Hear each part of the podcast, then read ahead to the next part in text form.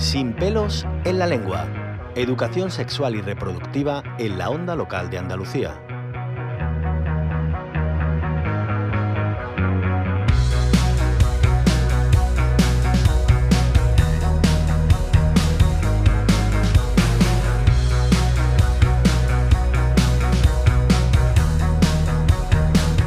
Comenzamos aquí un espacio que semanalmente nos va a llevar a reflexionar sobre sexo y educación.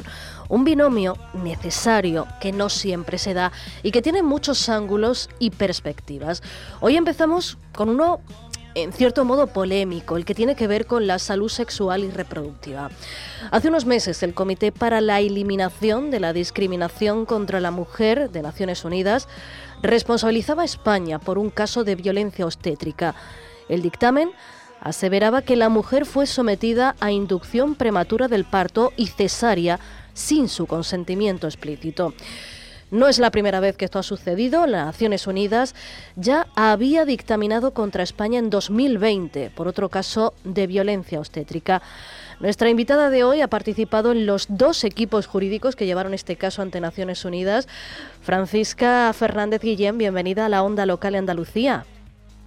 Hola, buenas tardes. Bueno, Francisca es abogada especializada en materia de salud sexual y reproductiva y responsabilidad civil médica. Es además integrante de la Junta Directiva del Observatorio de la Violencia Obstétrica en España. Eh, Francisca, lo primero y para entrar en materia y, y poner contexto a todo esto, ¿a qué nos referimos cuando hablamos de violencia obstétrica? La violencia obstétrica se ha definido como una patologización de procesos reproductivos normales, de funciones fisiológicas normales de las mujeres, eh, por ejemplo, del parto, particularmente respecto a la toma de decisiones. También se ha caracterizado como eh, un intervencionismo desmesurado y un apartarse de la evidencia científica. Por ejemplo, la Organización Mundial de la Salud, desde 1985, decía que era un problema de salud para la salud de las mujeres la práctica rutinaria de la episiotomía, que es cortar la vagina, en los nervios, músculos y fascias que rodean la vagina, inducir los partos por conveniencia, eh, no atender las peticiones de las mujeres, por ejemplo, eh, no administrar suficiente analgesia cuando tienen dolor, eh, despreciar su sintomatología, sus sensaciones, sus prioridades finalmente. Y, por ejemplo, pues un clásico sería pues acomodar la agenda del médico, los partos a la agenda del médico. Mm. Cada día nacen menos niños en España en horario fuera del horario laboral. ¿Esto qué quiere decir? Pues que se programan cesáreas innecesarias o que se hacen inducciones innecesarias. Quiero decir, tiene muchísimos aspectos. Otro sería, por ejemplo, también el abandono. A veces se sobreinterviene y otras veces, por ejemplo, con mujeres inmigrantes particularmente, les, ocurre que a veces son abandonadas, no, no se les presta la atención que necesitan. y, y, Francisca, ¿Cuál es la causa? ¿Cuáles son las causas? ¿Nos infantilizan? ¿Puede ser que esa sea una de las razones que lleve a, este, este trato? Bueno, mm, hay múltiples razones. Em, es complejo explicar, es un fenómeno complejo. Em, el sobreintervencionismo viene de la creencia que cuanto más se interviene, pues tanto mejor, ¿no? Mejores resultados vamos a obtener, cosa que, que, que es radicalmente falsa. Quiero decir, eh, las intervenciones tienen que estar bien indicadas y, cuando el proceso es normal y va bien, pues al revés, ¿no? Pueden ser un perjuicio. claro, pero, pero es que además estamos hablando de intervenciones, no, ya no es solo que sean muchas, sino sin el consentimiento explícito de las mujeres. Sí, sí, quería continuar que, mm. bueno, todo esto, no pedir el consentimiento, em, se hace porque eh, otro de los problemas que hay aquí es el autoritarismo médico, ¿no?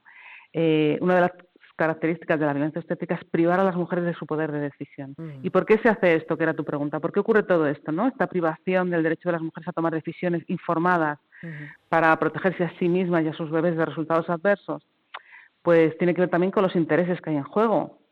Quiero decir, eh, muchas veces se inducen los partos, como dije antes, por conveniencia de agenda o se programan para que los profesionales no sean molestados en horario nocturno hay intereses también económicos. en la privada, sobre todo, a un ginecólogo le van a pagar mucho más por una cesárea, que además la hacen 20 minutos, que por estar eh, pendiente de un parto que puede durar 8, 10, 12, 14 horas. O sea, hay intereses económicos, hay prejuicios.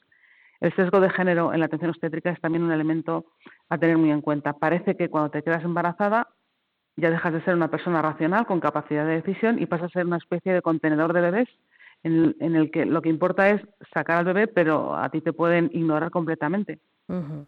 y, Francisca, me surge una duda, porque está, mm, habla del de, embarazo como ese periodo a partir del cual se deja de tener en cuenta la opinión de las mujeres, pero la violencia obstétrica no se puede eh, producir también antes o después del embarazo. Eh, claro, bueno, eh, por supuesto, hay, eh, digamos que como estos casos que han ido a Naciones Unidas eran versaban sobre violencia obstétrica, pues se ha puesto el acento en esta parte, pero realmente ginecología y obstetricia es una disciplina en la que hay muchísima, muchísimo sesgo de género y bastante misoginia, debo decirlo. Y esto puede ocurrir tanto en el contexto de cualquier intervención ginecológica como, por ejemplo, en el aborto también, ¿no? En el aborto muchas veces a las mujeres se las castigan o se les pone analgesia, se les da a lo mejor la la pastilla para que empiece el mecanismo, se desencadene el mecanismo, pero luego no se las cuida, no se las atiende. Quiero decir, sí, efectivamente, no solamente en el momento del parto, sino incluso antes de estar embarazada. ¿Y, es una mm, violencia muy extendida? ¿Es el, la forma y el uso habitual? Pues lamentablemente, como ha dicho Naciones Unidas, es un problema grave de salud, es un problema de derechos humanos y es sistemático y estructural. Es decir, para que tengas una idea, eh, el ingreso por urgencias eh, para parto es el, es el evento que con más, con más frecuencia eh, se, da en urgencias, es decir, es, es el ingreso por urgencias de mayor importancia. Y claro, si sabemos, por ejemplo, que se está induciendo los partos a lo mejor en un 25 o 35%, cuando solo debería de hacerse a lo mejor en un 10% de los casos, o que se están practicando necesarias como en la comunidad valenciana a un 47% de las mujeres, cuando esas cesáreas no deberían superar el 10%, cuando sabemos que la episiotomía se hace en Suecia, en primípara solo al 6%, y en España se está haciendo ahora mismo al cuarenta y tantos por ciento de las mujeres, pues nos podemos dar hacer una idea de la entidad y la gravedad del problema. Y también, no solo las cifras, sino que mm, realmente es que es muy difícil salir ilesa de, de un embarazo y un parto. Aunque tu embarazo haya sido sano y tu parto evolucione normal, es realmente difícil que no te vayas a casa con un corte, con una episiotomía, con una vía, con un forceps, con una inducción o con una cesárea, o con una rotura de bolsas o con una maniobra de Hamilton, en fin. Pero también quiero hablar de las consecuencias. Yo estoy llevando muchísimos casos de mujeres que después de una episiotomía, que como ya he dicho antes se practican a mansalva en muchas ocasiones, pues quedan con incontinencia porque se lesiona el esfínter anal. Este cortecito nada limpio y nada inocente, muchas veces por sí misma o porque favorece un desgarro grave hacia el esfínter anal, pues deja a las mujeres con esta problemática. Es decir, que, que Naciones Unidas ha puesto el acento en la gravedad de este problema. Y, Francisca, eh, el Congreso aprobaba precisamente el pasado diciembre la Ley de Salud Sexual y Reproductiva, ahora tiene que pasar por el Senado. La norma habla de buenas prácticas durante el embarazo y el parto. ¿Es suficiente lo que recoge esta norma para cambiar todo esto? Bueno, ya teníamos desde el año, evidentemente no. Ya teníamos desde el año 2008 toda una estrategia de atención al parto normal del Sistema Nacional de Salud, precisamente porque en ese momento el Ministerio de Sanidad tomó conciencia de, la importancia de este problema y quiso abordarlo. ¿Qué ocurre? Pues que, claro, no basta con elaborar una estrategia y, y, por supuesto, mucho menos leyes. Lo que hay que hacer es implementar medidas eficaces. Por ejemplo, la primera sería tener datos, es decir, eh, saber en qué centros está teniendo un número excesivo de episiotomías, de cesáreas, de inducciones, qué profesionales concretos dentro de, ese, de esa organización están teniendo estas tasas eh, para poder abordar el problema, ¿no? Preguntarse por qué está sucediendo esto y, claro, corregirlo. Eso por ponerte un ejemplo, porque es que ni siquiera muchas veces se conocen los datos. Mm. A lo mejor el hospital anota que el niño ha nacido sano, que el parto ha sido pues con ventosa, con forces, lo que sea, pero luego no hay un seguimiento de esta mujer que pasa a primaria, por ejemplo, atención primaria o consultas especializadas, pero que ya están desconectadas de, de, la unidad de partos de ese hospital, con lo cual muchas veces los profesionales no conocen las consecuencias de las intervenciones que realizan. Entonces, eh, para ellos todo ha ido muy bien y después la mujer ha quedado con una incontinencia o un niño que ha sido extraído con forces, pues después a lo mejor ha tenido alguna otra problemática. Entonces, hay una falta de información, de datos eh, muy grave. Y hablando de los profesionales, nos decía, hay bastante desconocimiento en torno a las consecuencias que tienen sus intervenciones y quería preguntarle si están por la labor de cambiar, porque vimos que el Ministerio de Igualdad estuvo eh, durante la preparación de esta ley precisamente hablando de violencia obstétrica y salieron los colegios profesionales a, criticarlo porque decían que empañaba o, ponía sobre bajo sospecha su labor. Em, ¿Hay eh, en, los sanitarios en general una intención de ir cambiando esto?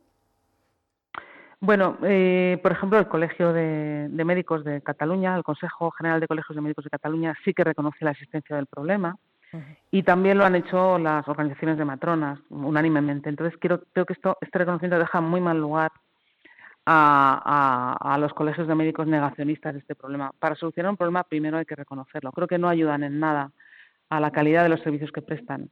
Ya hay demasiada información respecto a este fenómeno.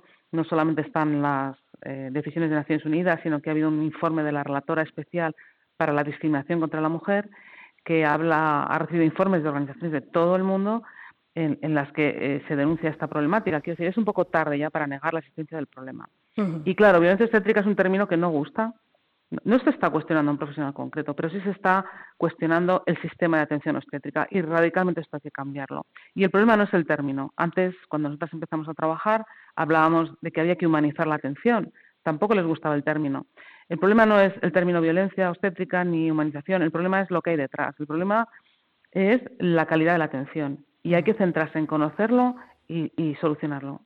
y, falta también, aparte de información de las consecuencias de las acciones de, los sanitarios, eh, falta formación, porque, por ejemplo, hablando también de educación sexual en otros espacios que hemos tenido eh, en este informativo, eh, nos decían que, por ejemplo, mujeres lesbianas que acuden al ginecólogo em, tienen muchísimas dificultades para informarles, por ejemplo, sobre métodos para evitar eh, eh, infecciones de transmisión sexual o, bueno, que, como hay, que falta todavía una formación para mm, tocar tierra sobre la realidad y la diversidad que existe en la sociedad. ¿Esto está pasando? Desde luego, como dije antes, em, de forma incomprensible hay un sesgo de género en la atención médica en general, pero en ginecología y obstetricia muy importante. Resulta, como digo, sorprendente que alguien que se dedica a esta materia, pues luego no comprenda eh, realmente eh, los mecanismos de, pues por ejemplo, de mujeres lesbianas no comprenda los, la fisiología del parto, no comprenda, no sepa practicar un aborto, que esto es totalmente incomprensible, pero ocurre. y, Francisca, decíamos, em, hay cosas que se tienen que cambiar, por ejemplo, ese conocimiento de las consecuencias que tienen que tener los sanitarios, pero es verdad que desde 2018 fundamentalmente, eh, bueno, de mucho antes, pero en 2018 parece que hubo una extensión de la conciencia de las múltiples violencias que sufrimos las mujeres. Eh, mm, ¿Se ha vivido mejoras en este ámbito también, gracias a esa toma de conciencia? Bueno, sí que hay algunos ejemplos. Mm, hay ejemplos de hospitales que han intentado mejorar su práctica, centros de, partos que, bueno, pues intentan tener un ambiente más amigable para la madre y el bebé. Sí que hay, sí que hay ejemplos y desde luego muchísimos profesionales que están trabajando en ello. Sí, sí es verdad que, que ha aumentado la conciencia. Lo que pasa es que nos queda mucho por hacer. y, para las mujeres que nos están escuchando, que a lo mejor ni siquiera habían reparado en eso, porque es verdad que el momento del parto, el posparto, está cargado de, muchas incertidumbres, de, muchos elementos, y, y ahora escuchándote dicen, bueno, es que yo sí sufrí violencia obstétrica. Una mujer que ha sufrido esto, mm, ¿qué puede hacer? Mm, después de sufrirlo o antes de llegar a ese punto, ¿qué puede exigir? ¿Cómo puede actuar para evitar esto? Bueno, yo mm, creo que lo primero a las mujeres que aún no han tenido esta experiencia, prevenir, ¿no? que, aprendan sobre sus procesos de salud, eh, sea cual sea, sea ginecología, en, el contexto de un aborto, en, el contexto de la maternidad, pero que, aprender sobre nuestra salud y a cuidarnos de nosotras mismas me parece muy importante. Después, si ha sucedido eh, alguna situación que podamos considerar de violencia o de, negligencia, y depende de lo que haya sucedido, hay varias vías. Una puede ser una reclamación, como mínimo, una reclamación ordinaria ante el servicio de atención al paciente del centro sanitario en el que ha ocurrido y en los casos más graves, cuando ha habido secuelas físicas, como por ejemplo esto que te cuento sobre la incontinencia, o cuando el bebé ha sufrido lesiones, o cuando la madre ha perdido el útero, que también son casos que llevo con relativa frecuencia, pues entonces hay que ponerse en manos, de, desde luego lo aconsejo, de una abogada y intentar eh, presentar una reclamación de responsabilidad patrimonial en el sistema público o una demanda contra el seguro. Y en los casos más graves, que también he llevado, a veces hay eh, homicidio eh, realmente con culpa, ¿no? Por, un abandono grave, pues pues también la vía penal está abierta a, remediar o por lo menos a invocar a la justicia. Decíamos que en dos ocasiones Naciones Unidas ha señalado directamente a España como responsable de dos casos de violencia obstétrica. Em, ¿Qué ha cambiado desde entonces y, qué debe cambiar? Mm, ¿Se han dado algún paso desde la Administración estatal en este sentido?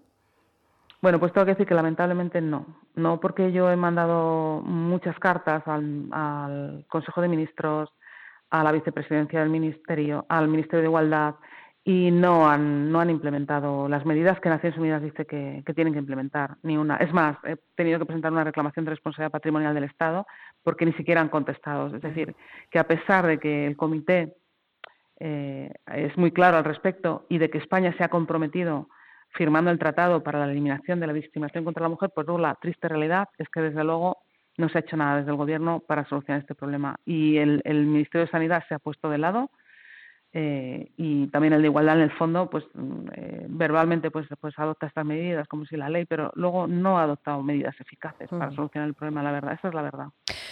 Francisca Fernández Guillén, abogada especializada en salud sexual y reproductiva y responsabilidad civil médica. Gracias por habernos acompañado y habernos aclarado mucho más sobre este concepto de violencia obstétrica. Gracias. Gracias a vosotros. Sin pelos en la lengua. Educación sexual y reproductiva en la onda local de Andalucía. Un proyecto impulsado por la Asociación de Emisoras Municipales y Comunitarias de Andalucía de Radio y Televisión, realizado con la colaboración de la Consejería de Inclusión Social, Juventud, Familias e Igualdad de la Junta de Andalucía, con cargo a la asignación tributaria del 0,7% del IRPF.